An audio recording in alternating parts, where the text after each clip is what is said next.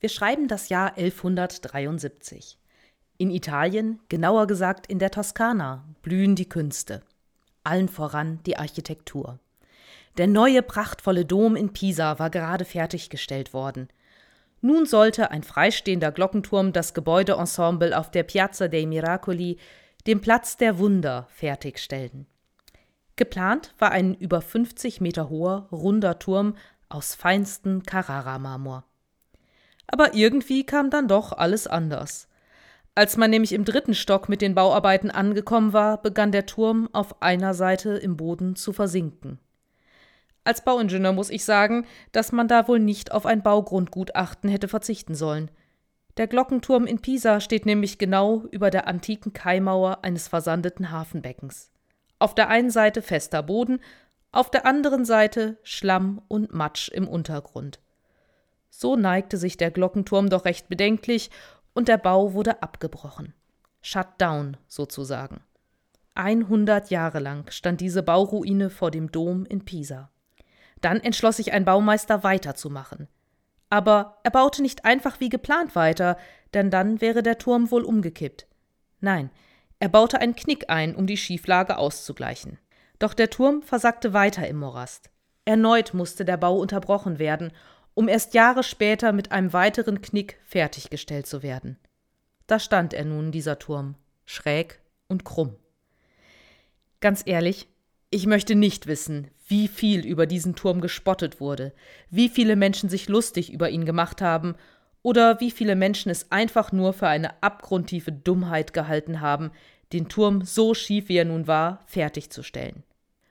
Heute steht der schiefe Turm von Pisa auf der Liste des UNESCO-Weltkulturerbes und ist das Markenzeichen, der Touristenmagnet von Pisa. Ist es weise gewesen, den Turm zu vollenden, oder war es einfach nur eine im wahrsten Sinne des Wortes schräge Idee? Unverantwortlich, reine Geldverschwendung. Die Antwort darauf hat sich im Laufe der Geschichte wohl immer mal geändert. Ja, vielleicht war es eine wirklich schräge Idee, den Bau in Pisa zu vollenden. Aber schräge Situationen, verrückte Zeiten brauchen manchmal eben auch schräge, verrückte Ideen. Ideen, die auf den ersten Blick, entschuldigen Sie meine Ausdrucksweise, völlig bekloppt scheinen. Jenseits von dem, was wir uns jemals vorstellen konnten. Dabei sollte man schräg nicht mit leichtsinnig verwechseln. Leichtsinnig waren die Baumeister in Pisa nämlich nicht. Es war überaus verantwortungsvoll von den Baumeistern, den Bau zu unterbrechen, abzuwarten, wie viel das Bauwerk im Boden versinken würde. Sie haben dem Gebäude Zeit gegeben, sich zu setzen. Und das braucht viele Jahre. Auch haben die Baumeister nicht einfach stur an ihrem ursprünglichen Plan festgehalten. Das wäre leichtsinnig gewesen. Die Statik des Gebäudes hätte die Schieflage nicht ausgehalten, es wäre einfach eingestürzt. Die damaligen Baumeister haben viel gerechnet und haben eine kreative Lösung für ihr Problem gefunden. Einen Knick im Gebäude. Albert Einstein soll einmal gesagt haben, Kreativität ist Intelligenz, die Spaß hat.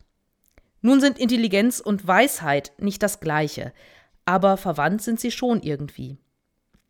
In der Bibel wird die Weisheit als eine Person dargestellt, ein Wesen, das seit Beginn der Zeit bei Gott ist und für die die Erde ein einziger Spielplatz ist.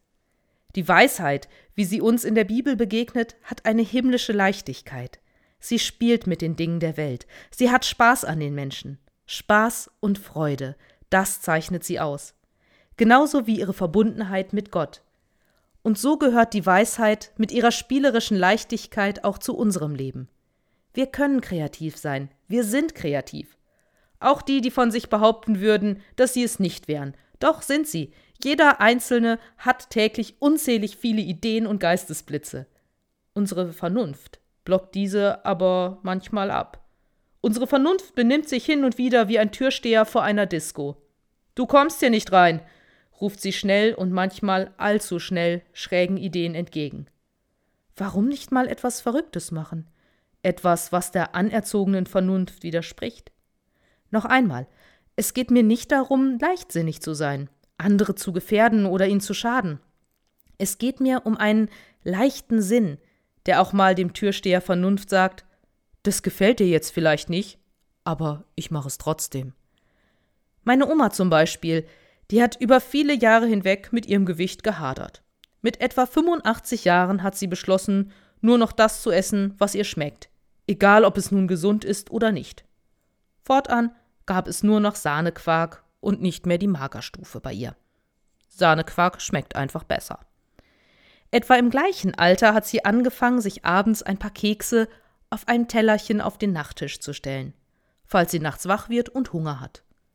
Nachts naschen ist eigentlich ein wenig leichtsinnig, zumindest für die Gesundheit der Zähne ist es nicht gut.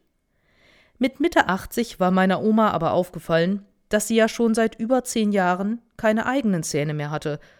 Also sagte sie ihrem Vernunfttürsteher Lebewohl und naschte nachts hin und wieder mal einen Keks. Meine Oma war nicht leichtsinnig, aber sie war kreativ und leichten Sinns. Und das sollten wir alle sein, immer. Ich meine, wir sind Christen. Wir glauben an einen Gott, der vor Kreativität nur so sprüht.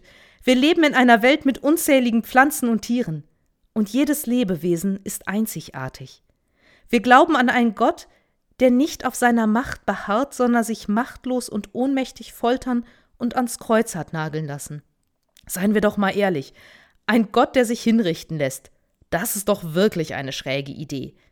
Die ersten Christen wurden für diese schräge Idee ausgelacht.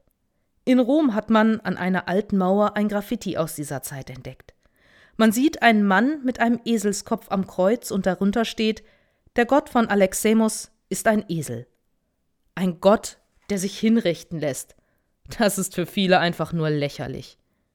Ich aber sehe einen Gott, der sich aus Liebe zu seinen Geschöpfen in den Tod begibt und diesen damit endgültig besiegt.